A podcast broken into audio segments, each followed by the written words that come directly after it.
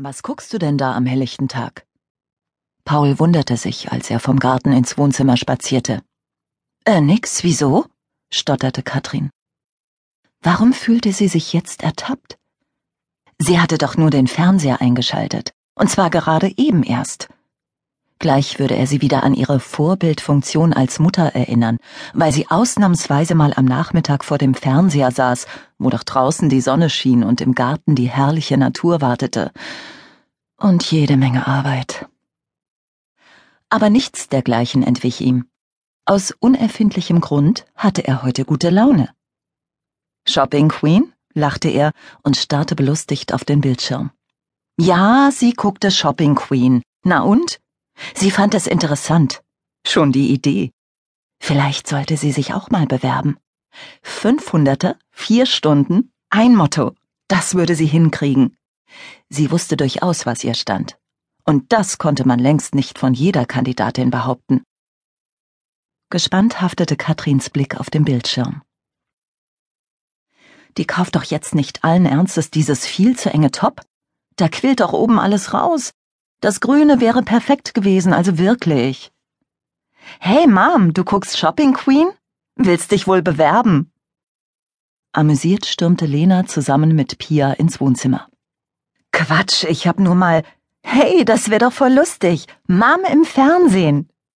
Verärgert schaltete Katrin den Fernseher aus. War es denn in diesem Haus unmöglich, irgendetwas zu tun, ohne gleich durchschaut zu werden? Papa hat gesagt, wir dürfen heute Abend Pizza essen und einen Film dabei gucken, verkündete Pia aufgeregt und kniete sich vor das Regal mit den DVDs. Mit großen Augen sah Katrin ihren Gatten an. Essen vor dem Fernseher? Das gab es nur bei der Fußball-WM. Ja, das hab ich gesagt, strahlte Paul gönnerhaft. Und wir beide Mausi gehen heute Abend aus. Zieh dir also was Nettes an. Wir gehen aus? Wohin denn? Katrin blickte ihn argwöhnisch an. Lass dir ordentlich Platz im Magen. Mehr wird nicht verraten. Und die Kinder? Alles geregelt. Ein siegesgewisses Grinsen war auf Pauls Gesicht getreten. Um acht, sagte er, griff sich einen Apfel aus der Obstschale und entschwand wieder in den Garten. Sprachlos blickte ihm Katrin hinterher. Was war denn nun los? Hatte sie irgendetwas verpasst? Wenn Paul der Geizhals sich darüber freute, auswärts essen zu gehen, dann war etwas faul, oberfaul. Mit anderen Worten, es war äußerste Skepsis angebracht. Sag mal, Lena, hat Papa dir gesagt, wohin er mit mir gehen will? Sorry, Mom, wir dürfen nichts verraten. Wir haben es versprochen. Ist eine Überraschung, erklärte Pia. Genau, Mom, jetzt freu dich doch einfach mal, ergänzte Lena. Die beiden Mädchen hatten recht. Immer dieses Misstrauen. Katrin warf ihre Vorbehalte über Bord. Sie ging in die Küche, räumte beschwingt die Spülmaschine aus und verdrängte all die guten Gründe, die ihren Zweifeln Berechtigung hätten verleihen können. Stattdessen sann sie nach, wohin Paul sie wohl ausführen würde. Sicher zu dem neuen Italiener in der Altstadt, dem Casa Nuova. Er wusste, dass sie die italienische Küche liebte. Vor allem aber liebte er die italienische Küche, und so ganz selbstlos war er eigentlich nie. Die Einladung war ein Geschenk des Himmels. Seit Tagen, eigentlich Wochen schon, hatte sie sich den Kopf zermartert, wie sie es ihm beibringen sollte. Eine italienische Trattoria bot genau das richtige Ambiente für ihr Anliegen. Die romantische Atmosphäre würde das Entsetzen, das ihn ereilen würde, etwas beschwichtigen, hoffte sie. Sie stellte sich vor, wie sie beim Candlelight Dinner einander gegenübersäßen, betört vom Duft der hausgemachten Gnocchi, und sah Pauls selbstzufriedenes Grinsen vor sich, das er immer aufsetzte, wenn er vor einem gut gehäuften Teller saß. Das wäre genau der falsche Zeitpunkt, es zur Sprache zu bringen. Auf keinen Fall durfte sie ihm den Appetit verderben. Nahrungszufuhr war ihm heilig. Diplomatie war geboten. Es kam auf exaktes Timing an also frühestens nach dem Essen, wenn der Magen angenehm gefüllt war, eventuell zwischen Hauptgang und Dessert, denn auf das Dessert legte er keinen gesteigerten Wert. Keinesfalls indes vor dem dritten Glas Wein, damit sein Geist jene Leichtigkeit erreicht haben würde, bei dem erotische Signale mehr zählten als nüchterne Fakten. Aber unbedingt bevor die Rechnung kommen und ihm die Laune wieder vermiesen würde. Apropos erotische Signale. Was um alles in der Welt sollte sie anziehen? Sie ließ das Geschirrtuch fallen und flitzte nach oben ins Schlafzimmer. Der Blick in den Kleiderschrank löste pure Ernüchterung aus. Statt Erotik nur Tugendhaftigkeit. Ein Textilmuseum der 80er Jahre entfaltete sich auf ihren Kleiderbügeln.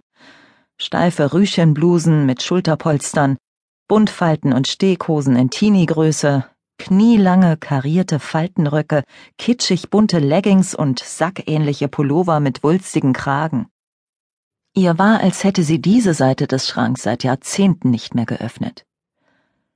Außer ein paar Jeans und T-Shirts in schlichten Desserts, die sie schon in stetem Wechsel trug, war hier nichts Tragbares zu entdecken. Und schon gar nichts, das sich für einen romantischen Abend mit eindeutigen Absichten eignete. Nicht einmal die Unterwäsche machte etwas her. Die am allerwenigsten. Es wurde wirklich Zeit, dass sich etwas Grundsätzliches änderte. Frustriert kam Katrin die neue Nachbarin, diese Hollmann, in den Sinn. Was für extravagante Klamotten die trug. Absolut zum Neidischwerden. Katrin hatte schon oft beobachtet, wie sie mit ihrem Cabrio mit Sonnenbrille auf der Nase und Seidentuch um den Kopf die Einfahrt hinaufschoss und anschließend erhobenen Hauptes aus ihrem Wagen stieg. Das schnucklige Nachbarhaus hatten sie günstig ersteigert, die Snobs und in einen puristischen Kasten aus Glas und Beton verwandelt, der in der Siedlung wie ein Fremdkörper wirkte. Der Garten war genauso einfältig. Rasen, Buchsbäume, Koniferen, weiter nichts als langweiliges gestutztes Grün. Er war Immobilienmakler und sie nannte sich Künstlerin. Diese Kunst würde Katrin allzu gern sehen. Was nun? Hilfesuchend wanderte ihr Blick durch den Raum und blieb am Sparschwein hängen, das Paul seit Jahren für ihre Silberhochzeit fütterte, und dessen Schlüssel sich stets in seiner fürsorglichen Obhut befand. Frech grinste es ihr entgegen, als wollte es sagen, Gönn dir doch mal was, kannst mich ruhig knacken, weißt doch, wie es geht. Katrin schielte zu der Schatulle mit den Haarnadeln.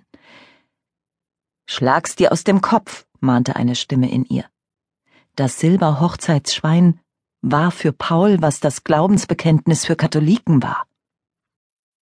Wie viel da wohl schon zusammengekommen war? Ob er das wusste? Oder gelegentlich nachzählte? Katrin dachte an Shopping Queen. Nein und nochmals nein, nicht das Schwein. Sie könnte niemals wieder in den Spiegel schauen. Mit ein paar Akten unterm Arm ging Hanfred Hollmann auf die Haustür zu und warf einen kurzen Blick auf seine Uhr. Schon wieder so spät. In einer Stunde hatte er den nächsten Besichtigungstermin. Er legte seine Termine nur ungern auf einen Samstag. Als Immobilienmakler ließ sich das allerdings nur selten vermeiden, oft musste er sogar sonntags los. Unterwegs hatte er kurz überlegt, ob es nicht schlauer wäre, sich auf die Schnelle eine Portion Ente süß-sauer beim Chinesen zu holen, dann aber hatte er sich besonnen. Seit zwei Wochen bewohnte er nun sein neues Reich. Ein richtiges Zuhause mit Garten, netten Nachbarn und allem, was dazugehörte. Und wenn man schon ein solches sein eigen nannte, aß man nicht mehr beim Chinesen. Man fuhr zum Essen heim, wo der Braten in der Röhre schmorte und die liebende Gemahlin den Tisch gedeckt und Kerzen angezündet hatte. Munter pfeifend legte er den Schlüssel auf der Kommode ab und schritt weiter in den offenen Wohnbereich. Auf der Schwelle blieb er wie festgewachsen stehen. Was war denn das? Vergeblich hielt er Ausschau nach einem gedeckten Tisch, nach romantischen Kerzen. Stattdessen bedeckten aufgerissene Umzugskartons den Boden. Als hätte ein Orkan gewütet. Die beiden weißen Ledersofas waren von Wäsche übersät auf dem empfindlichen Glastisch stapelten sich Töpfe, Teller und Besteck, am Boden lagen Werkzeuge aller Art und auf dem Küchentresen Aktenordner und Papiere zwischen Pastinaken und Karotten. Gabi? rief er fassungslos. Dann horchte er kurz auf. Von draußen hörte er ein leises Hämmern. Die Terrassentür stand offen. Er ging hinaus.